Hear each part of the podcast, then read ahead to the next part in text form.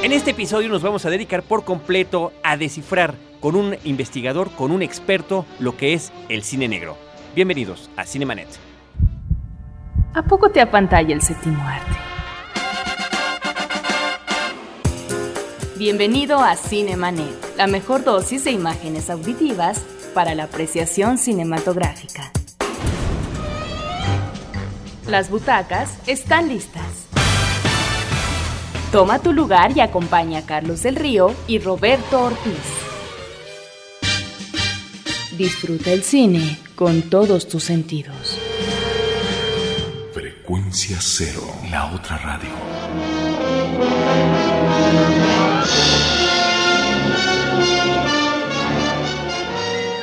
¿Qué tal? ¿Cómo están? Yo soy Carlos del Río, bienvenidos a un episodio más de Cinemanet.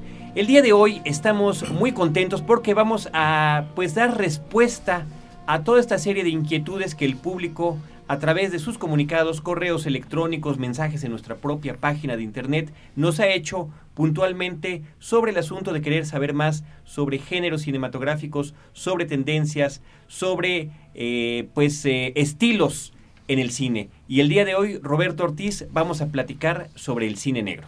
Sí, es muy interesante porque sin ser considerado un género, ha sobrevivido, pero sobre todo es pieza fundamental en la evolución del cine. En la actualidad difícilmente podríamos entender el cine contemporáneo si no es a partir de ciertas vertientes del cine negro. Y justamente para que nos eh, explique todo esto, para que nos ilustre, trajimos a un experto. Raúl Miranda es investigador de tiempo completo de la Cineteca Nacional y, eh, bueno, es amante del cine, es cinéfilo, un hombre que durante más de 15 años estuvo a cargo de la programación del Canal 11, de la programación de películas de Canal 11. El Canal 11 que es en México uno de los lugares, uno de los foros para el televidente donde se puede encontrar y descubrir el mejor tipo de cine. Raúl, bienvenido, ¿cómo estás? Gracias, buenas noches, muy bien. Pues gracias por acompañarnos una vez más. Buenas noches, buenos días, buenas tardes, como sea la hora en la que nos esté escuchando nuestro público a través de este podcast. Pues eh, Raúl, la verdad es que quisiéramos que nos contaras desde el principio qué es eh, básicamente, ¿no? ¿A qué es a lo que le llamamos cine negro? Una referencia que continúa constantemente, inclusive con películas contemporáneas. Bueno, ahora ya todo mundo sabe que es cine negro en apariencia, pero es algo muy complicado porque eh, podríamos pudiéramos partir de la pregunta ontológica, ¿existe el cine negro? Y luego a una pregunta epistemológica, ¿qué es el cine negro precisamente?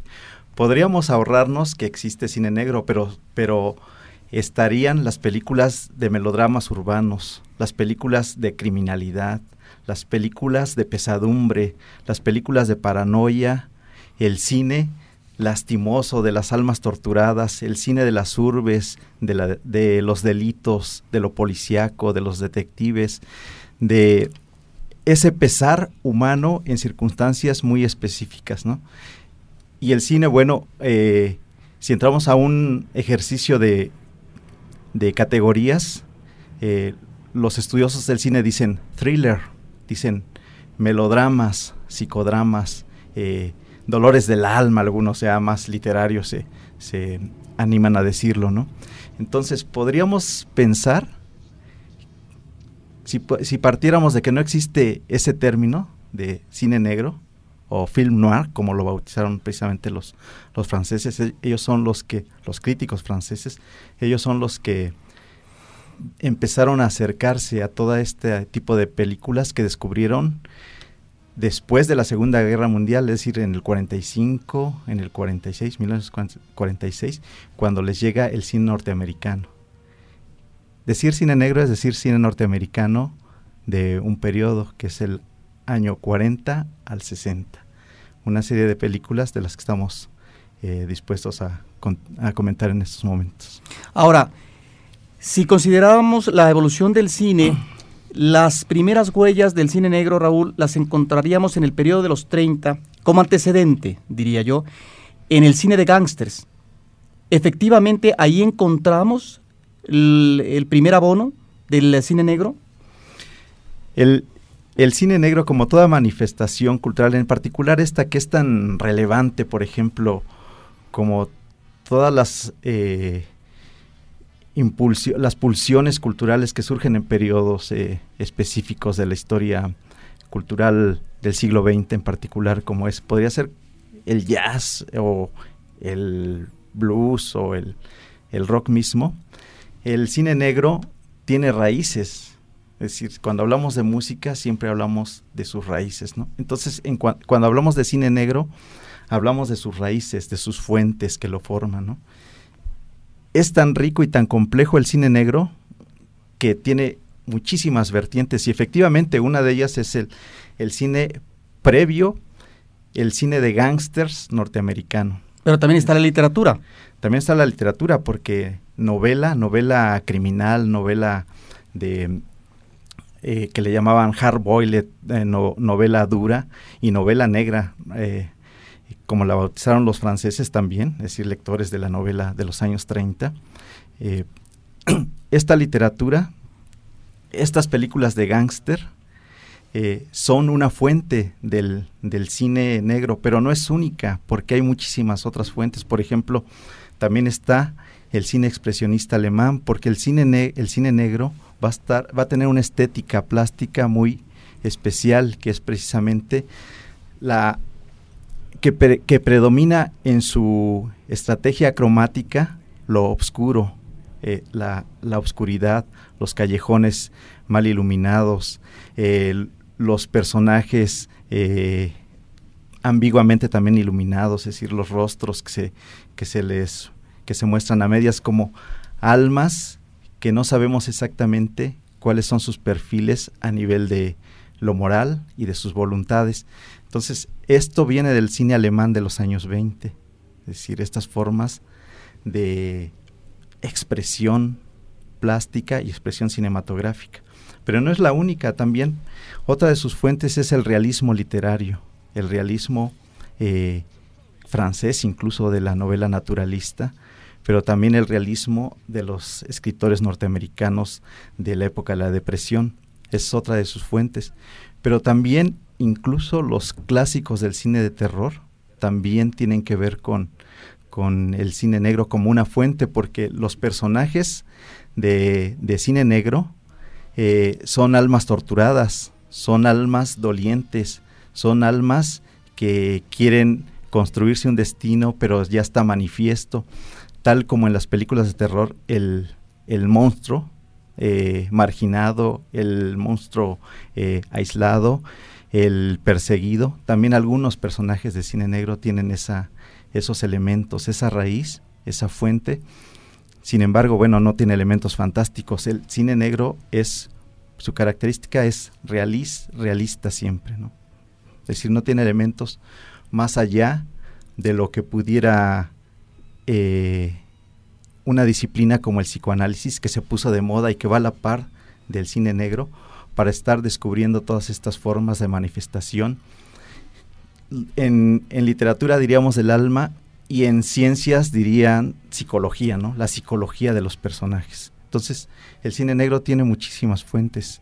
Tiene una fuente, por supuesto, de las características de sociales que va adquiriendo la sociedad norteamericana, por ejemplo, la crisis de los años 30, pero también la Segunda Guerra Mundial, ¿no?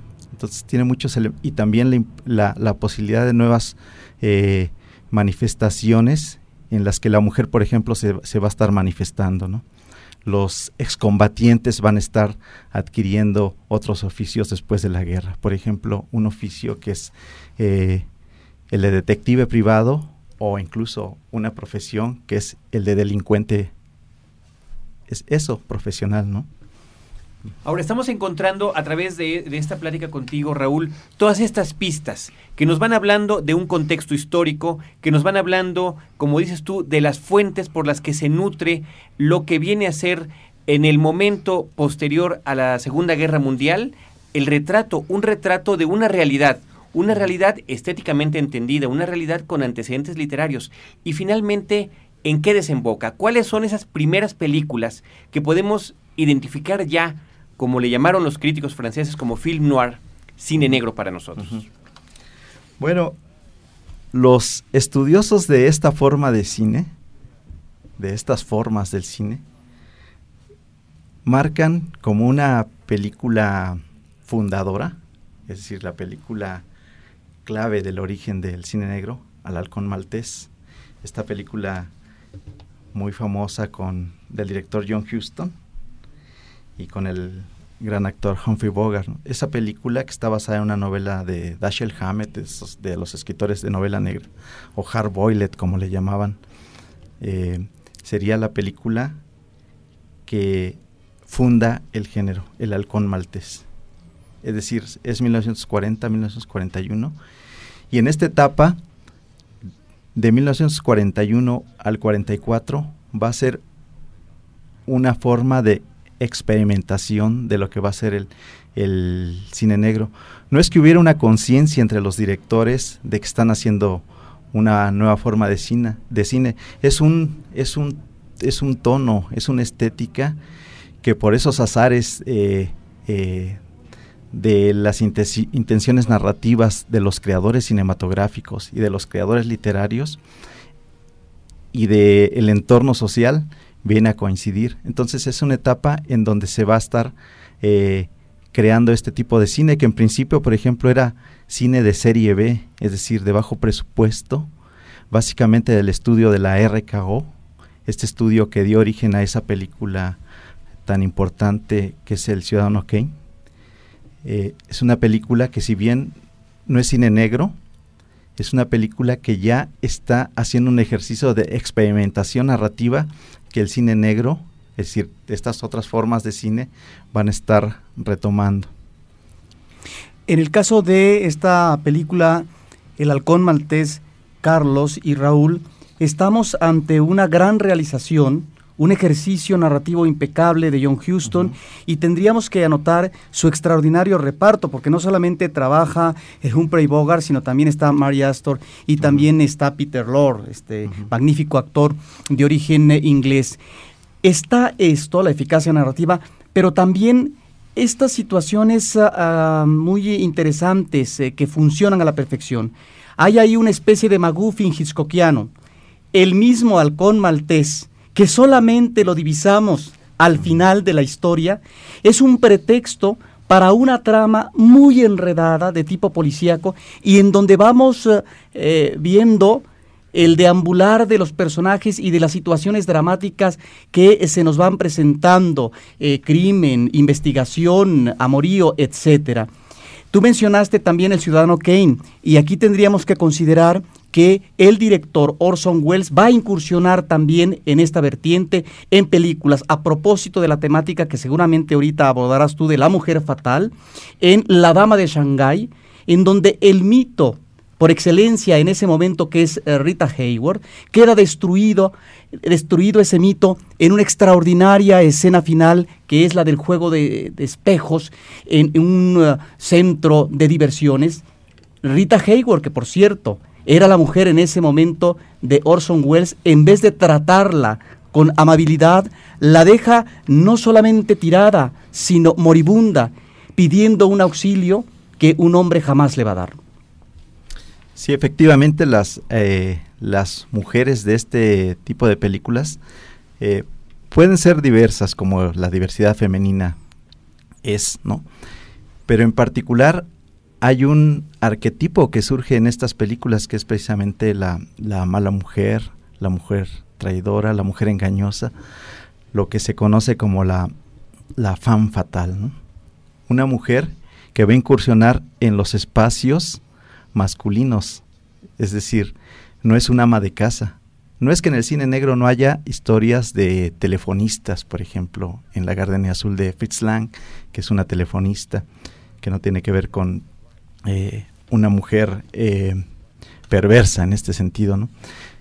Pero el arquetipo de, este, de estas películas, el más apreciado es precisamente esta característica de incursión femenina en relatos que tienen que ver con el mundo de la criminalidad.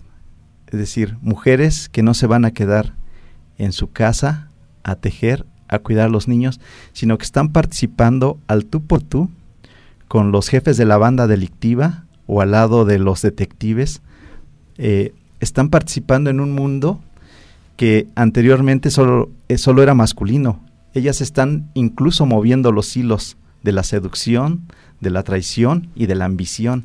Son mujeres totalmente independientes. Los hombres, los hombres fuertes y rudos, son para ellas piezas para controlar un sentido de vivencia que a las mujeres fatales, las fan fatal, les interesa, es decir, su independencia. Son mujeres eh, que trastornan los comportamientos masculinos porque saben la dinámica, la dinámica de seducción y la dinámica de inducirlos a callejones sin salidas para finalmente ellas incluso liberarse. No, los amantes o sus eh, hombres solo son temporales, van a entrar a otra dinámica. De hecho, la, la fan fatal, eh, o lo que le llaman después la viuda negra, eh, va a acabar con sus hombres, es decir, va, va a hacer que se, que se maten entre ellos. Es un arquetipo que perdura y que es eh, muy, muy apasionante. El arte de la manipulación femenina que se da particularmente en este tipo de películas. Vamos a un pequeño corte, Raúl y Roberto. El correo electrónico es www.cinemanet.com.mx, nuestra página de internet, el correo electrónico info Vamos a escuchar mientras tanto un extracto del tema principal del Halcón Maltés, música de Adolf Deutsch, para ilustrar musicalmente también de lo que estamos conversando. Volvemos.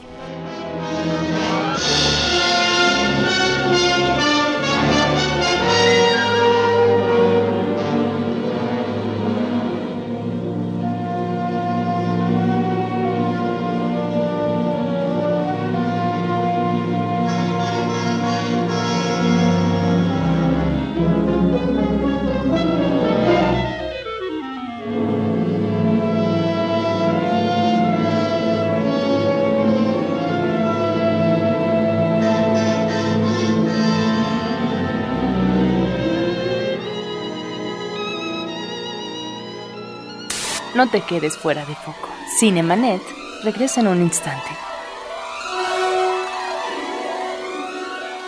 Buenos Aires, Jerusalén, Kabul, Islamabad, Bangkok, Yakarta, Beijing. Porque a través del conocimiento y la comprensión de los problemas de otros países, podemos encontrar la solución a los del nuestro. Atrévete a cruzar los límites, a romper barreras, a derribar obstáculos. Atrévete a ir más allá de las fronteras. www.másalladelasfronteras.com Una mirada al acontecer internacional. Frecuencia cero. La otra radio. Fin del flashback. Estamos de regreso.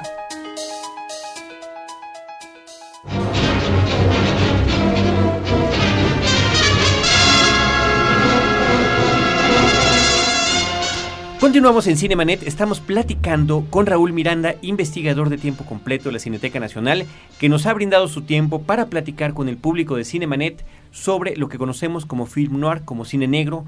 Ya nos habló de los antecedentes, de algunas características, de las influencias, de la estética. Nos ha hablado también de algunas películas clave y del papel de la mujer en este tipo de filmes. Raúl, ¿cómo van evolucionando estas películas en este periodo que estamos eh, manejando entre los 40 y los 60, que es lo que nos has comentado en el que históricamente está eh, definido ya lo que fue el cine negro?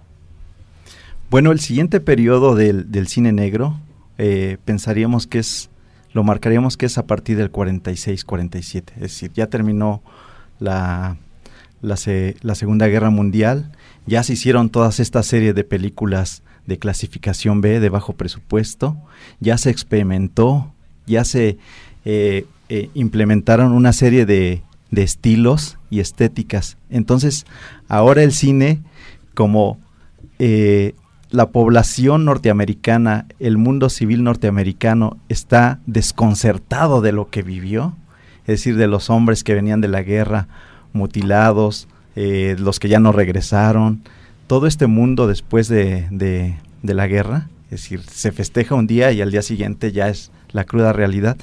El cine negro o estas películas em, empiezan a manifestarse sobre temas de, de enorme corrupción, de enorme fatalismo, de enorme pesadumbre, de no se avisora un futuro eh, placentero, agradable, feliz.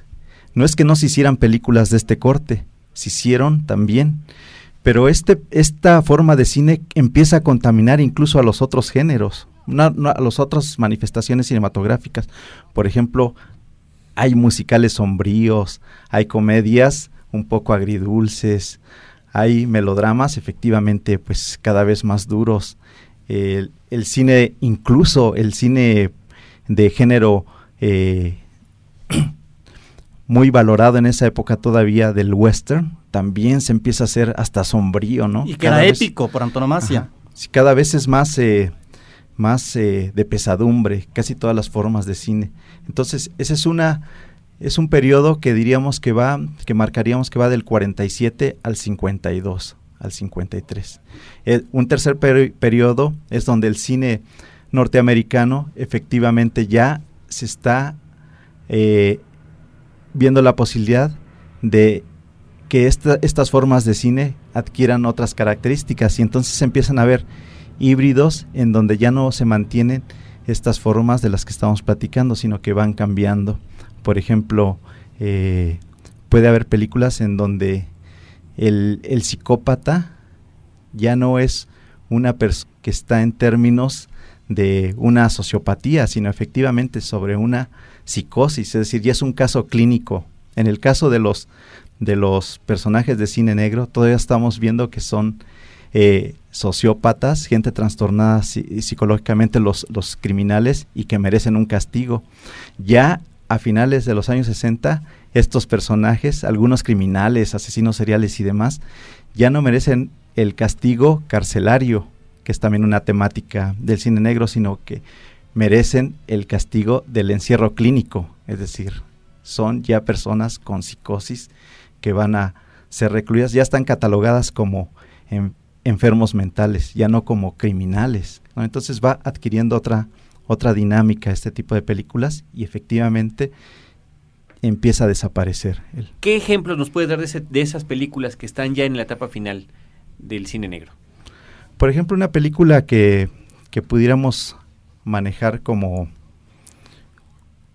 como importante a este nivel. Es la misma película de que lleva ese nombre de Hitchcock, Psicosis, es decir, es un es una película que todavía tiene el tono de y el estilo de cine negro, es decir, está filmada en blanco y negro, es una chica que ha cometido un delito y se va a enfrentar con su destino a la mitad de la película con un enfermo mental que la va a asesinar, ¿no?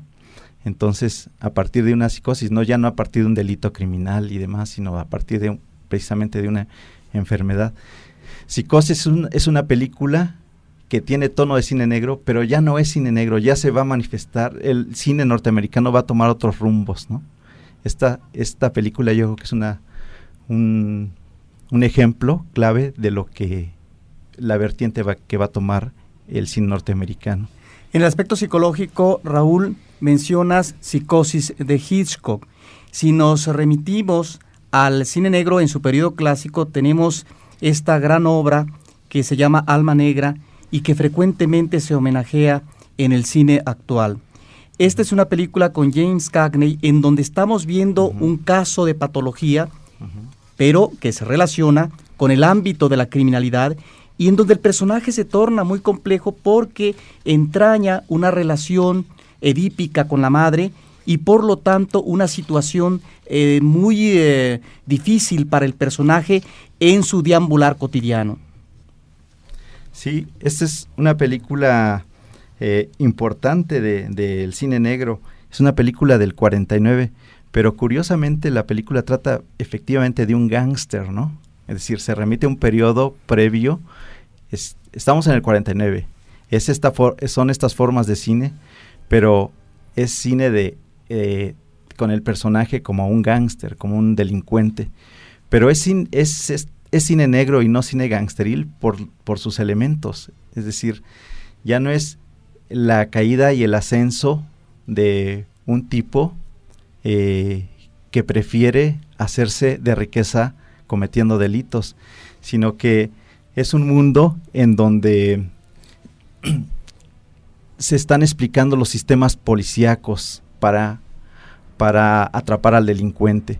El cine negro también describe efectivamente cómo se están comportando eh, las estructuras del Estado para, para incursionar en nuevas metodologías para eh, contraatacar a la delincuencia organizada. ¿no? Entonces esta película eh, ya no es precisamente ese, ese tipo de películas eh, gangsteriles de principios de los años 30, incluso con el mismo actor James Cagney y otro también muy relevante, Edward G. Robinson, que también va a ser un gángster en los años 30, pero también va a ser un personaje de cine negro en los años 40. Por ejemplo, El pequeño César con Edward G. Robinson es un gángster, es una película de los años 30, pero en las películas de los, de los años 40, este actor tan relevante va a ser, por ejemplo, un cajero eh, mal casado con una mujer eh, espantosa y seducido por una mujer fatal que lo va a inducir a, que robe la caja de donde él, donde él trabaja. Es decir, ya no es un gángster, es un eh, ser común y corriente. Esa es la característica. Otra característica del cine negro es que son personas normales, es decir, pueden ser eh, un empleado que comete un delito, por ejemplo, la película de, Billy Wilder, eh, Pacto de Sangre, es un agente de seguros que va a vender una póliza y se encuentra que la mujer del, de su cliente eh, lo seduce para matar al marido. Es decir, son personajes, son empleados, es decir, empleados bancarios, empleados de empresas, trabajadores. Es son, el, el, cine negro es un cine realista, es un cine de personas normales que están existiendo en esos periodos, que están comportando y que están estructurando en relaciones laborales, por ejemplo. A propósito de la película que mencionaste, Pacto de Sangre, encontramos no la actualización, pero sí el homenaje por parte de directores como Brian De Palma. Una película como Fan Fatal, La Mujer Fatal, nos está remitiendo a un personaje femenino. Es una cinta que no solamente es un homenaje al cine, a propósito de su arranque extraordinario eh, sobre el Festival de Cannes, el festival de cine más importante del mundo, sino en un cuarto de hotel una chica que entra en una situación onírica a partir de que está viendo la película Pacto de Sangre y entra en esa situación narrativa muy interesante. Creo que se justifica la trama por parte de, Palma, aunque es una película no tan valorada. Pero el mismo de Palma, a propósito del cine de gángster, no, reactualiza un personaje como cara cortada que fue fundamental en el cine de gángster de los 30. Sí, bueno, los directores eh, de las últimas décadas son estudiosos del cine clásico y en particular de esta manifestación cultural de la que estamos hablando, el cine negro, y constantemente le están rindiendo homenajes, es decir, hacen remakes, hacen eh, pastiches, que sería una forma de, de volver a contar lo mismo con las con la tecnología y con las posibilidades narrativas eh, que tiene el cine contemporáneo. ¿no? Entonces, sí, el cine de las últimas décadas ha estado brevando en estas formas de cine y lo ha estado, le ha estado rindiendo homenajes. Ahora, Raúl, si nos estás platicando que el cine negro como manifestación cultural está históricamente delimitada por ciertos contextos y cierta forma en la que se fue narrando, eh, entonces no le podemos llamar género, es un género, ¿qué es? Es una implosión cultural, es una manifestación eh, apasionante en donde hay un de estetas, eh, de estilos, de posibilidades de narrar y de, de manifestaciones que solo se dan una vez y no se vuelven a repetir. O si se vuelven a repetir, siempre será como un comentario ya con conciencia. Los cineastas que hicieron el cine negro no decían voy a hacer una película de cine negro. Ellos decían voy a hacer un melodrama urbano, voy a hacer una película sobre un tipo que está atrapado en sus circunstancias, ¿no? Eh, robó un dinero o necesita dinero o su mujer eh, eh, la asesinó porque descubrió que lo traicionaba. Es decir, no es un género porque no pertenece a una dinámica de ideas bien construidas, de repetición que tiene los géneros. Los directores de Hollywood desde los años 20 sí decían, voy a hacer un melodrama, voy a hacer una comedia musical, voy a hacer una película del lejano oeste, voy a hacer una película eh, sobre la guerra, voy a hacer una película de terror. en cine negro nadie ha dicho, voy a hacer una película, eh, no se decía en esos años, voy a hacer una película de cine negro, nadie decía eso, ellos mismos no sabían que unos críticos franceses ya los habían bautizado. A finales de, a finales de los años 50, algunos directores norteamericanos que hicieron este tipo de películas, que tenían muchos de ellos origen alemán o, austriaco, eh, que fueron a Hollywood a trabajar, eh, expulsados un poco por el conflicto bélico y demás de sus, de sus países europeos. Ellos son los que ellos son los que, que están reflexionando que están haciendo las películas, pero no están reflexionando. Hay otros, que son los estudiosos franceses, que dicen, esto es realmente negro, esto realmente es eh, eh, películas con giros humanos eh, dolorosos, oscuros y demás, ¿no? Entonces, ellos no sabían que estaban haciendo eso. Sin embargo, lo hicieron y no se va a volver a repetir al menos en el sentido de, de que no tenían conciencia de lo que estaban haciendo. No es que no tuvieran, sino que traían una dinámica. Es decir, cuando el espíritu creativo eh, encuentra y tiene hallazgos, no lo sabe. Habrá otros que vendrán a decir, aquí encontraste algo, ¿no? Aquí te estás manifestando. No es un género definitivamente, porque no trae una, no, son series, es decir, puede salir un detective o no, puede salir una mujer eh, malvada o no, puede ser en la ciudad o no, incluso hay películas que se desarrollan en espacios abiertos.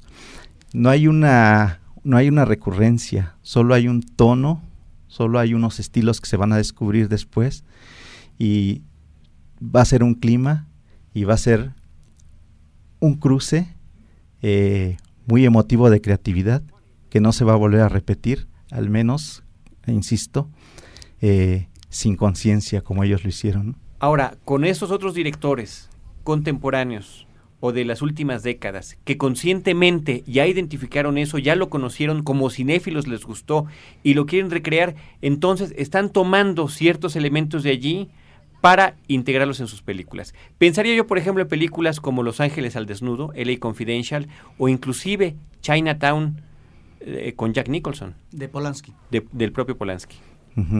Bueno, estas películas son otra etapa de estas formas de cine, pero es ya con demasiada conciencia. Tan conscientes son que se van a remitir a los años 50 las historias. La película que mencionas, los Ángeles al Desnudo es una película que se remite a los años 50. Eh, China, Chinatown también se va a remitir a un periodo previo, ¿no? A los años 50, 40. Entonces, eh, es con clara conciencia. Hay un problema, incluso estético, porque ya no son en blanco y negro. Eso te iba a eh, decir, justamente estas películas ya son en un perfecto color, ¿no? Son a color, sin embargo, Sabemos que el color también de un, los fotógrafos con talento eh, pueden crear eh, tonos sombríos también, matices de color que te den estos, estos eh, tonos, ¿no? Pero al ser a color ya han perdido un elemento. Al ser ya eficazmente narrativas con una conciencia de, de sorpresas y de, de, estilos, ya son realmente hay mucha conciencia. El arte no puede crearse con demasiada conciencia, tiene que ser un casi un accidente doloroso en la vida y esta es otra etapa ya que no pertenece a una que ya se perdió, fue única y que hay que dejarla ahí. Pero son películas, sin embargo, que nos están remitiendo a una de las temáticas fundamentales del cine negro, que es la corrupción en un entorno urbano, los intereses que están ahí. En el caso de Chinatown, en el caso también de Los Ángeles al Desnudo, destapar la cloaca de la corrupción que inclusive está implicando al cuerpo eh, policíaco. Son películas que, aunque efectivamente se ubiquen en un periodo específico que no es el actual, son también miradas y reflexiones del ámbito de la sociedad contemporánea urbana. Sí, bueno, también les podríamos llamar a estos thrillers sombríos o efectivamente como eh, se gusta nombrarles eh, a todo lo que ya se hizo, el neo, le ponemos el neo noir. Entonces, eh, efectivamente Taxi Driver tiene esos elementos y también Blade Runner, que es de ciencia ficción. Es decir, incluso los personajes en Blade Runner, el, el, Blade Runner es precisamente una especie de, detective, trae una, un look y una vestimenta. Eh, los, la, eh, el, el personaje femenino también trae la estética de los sombreros y de los velos y del vestuario de los años 40. Entonces son películas que son homenajes decididos, son comentarios, son reelaboraciones, son pastiches y ya no podrá ser nunca más lo que fue porque, por ejemplo, uno puede hacer homenajes a Charlie Parker, pero el bebop ya fue, es decir, el, jazz, ya se, el, el jazz, eh, el free jazz, básicamente ya se hizo, ¿no? Es decir, es un periodo en el que hubo esta manifestación y ya no puede volver. Es como si alguien intentara eh, pintar eh, como los impresionistas. Eso es, una manifestación que se dio y si alguien hace cuadros a ese nivel, pues solo será quizás irónico, paródico o una especie como de declinación, es decir, como un cuando el creador repite formas de expresión del pasado con esa conciencia de su pasado histórico, si trata de repetirlas va a ser algo burdo, ¿no? Si trata de encontrar otras formas, va a ser eh, creativo, ¿no? Entonces el cine negro fue un periodo.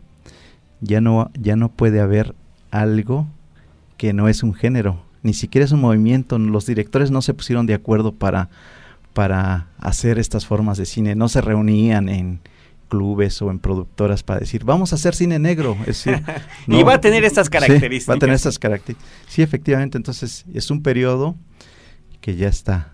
Es decir, no se va a volver a repetir, va a tener otras dinámicas. El, el cine es siempre estar inventando o retomando. En este caso, eh, los cineastas contemporáneos están haciendo eso, retomando su pasado fílmico. Y le ponen elementos que le van dando también una personalidad distinta a cada una de sus obras, si bien pueden tener elementos de todo esto que hemos comentado. Pues yo creo que después de una charla como esta, Roberto, con Raúl Miranda eh, ya no vamos a poder decir con la misma facilidad con la que antes decíamos cine negro, sin estar reflexionando sobre todas estas cuestiones que nos ha muy amablemente comentado. Raúl, muchísimas gracias. Gracias a ustedes. Por prestarnos tu tiempo, por acompañarnos, por acompañar al público de Cinemanet y platicarle todo esto que tú como investigador conoces eh, de fondo de lo que tiene que ver con el cine negro. Roberto. Y que eh, con este final un tanto sombrío por parte de Raúl a propósito de que estas manifestaciones no se van a repetir porque se ubican en un contexto sociohistórico, estético y demás, lo que recomendaríamos, obviamente, a nuestros escuchas es que se remitan, que procuren eh, comprar, ver los clásicos del cine negro. Ahí están las grandes figuras actorales, los directores, y que eso es lo que permitirá también, a partir de esta lectura, poder ubicar de la mejor manera ciertas películas realizadas en la actualidad. Perfecto, pues muchas gracias a todos los que nos escuchan. Recuerden que Cinemanet está en www.cinemanet.com.mx y que además cada jueves en la Ciudad de México, en la zona metropolitana, nos pueden escuchar en vivo de 10 a 10 y media de la noche en 107.9 FM, Horizonte del Instituto Mexicano de la Radio. Un programa que posteriormente a salir en vivo se graba y también se pone en podcast. Cinemanet se publica los días martes y los días viernes. Muchísimas gracias. Nos despedimos mientras escuchamos música del húngaro Miklos Rosa de la jungla de asfalto de Asphalt Jungle, otra película clásica del cine.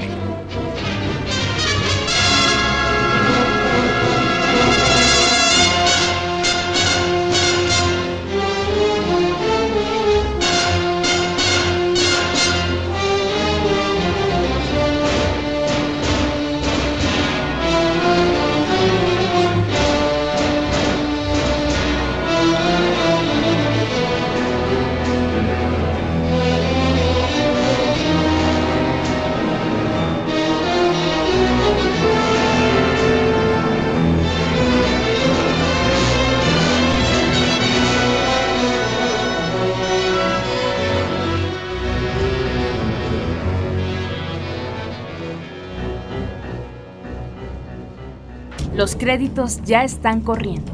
Sigues en estado de shock. Cinemanet. Cada semana, un nuevo programa comentando las películas que sacuden tus emociones. Cinemanet. Solo en frecuencia cero. Frecuencia cero. La otra radio.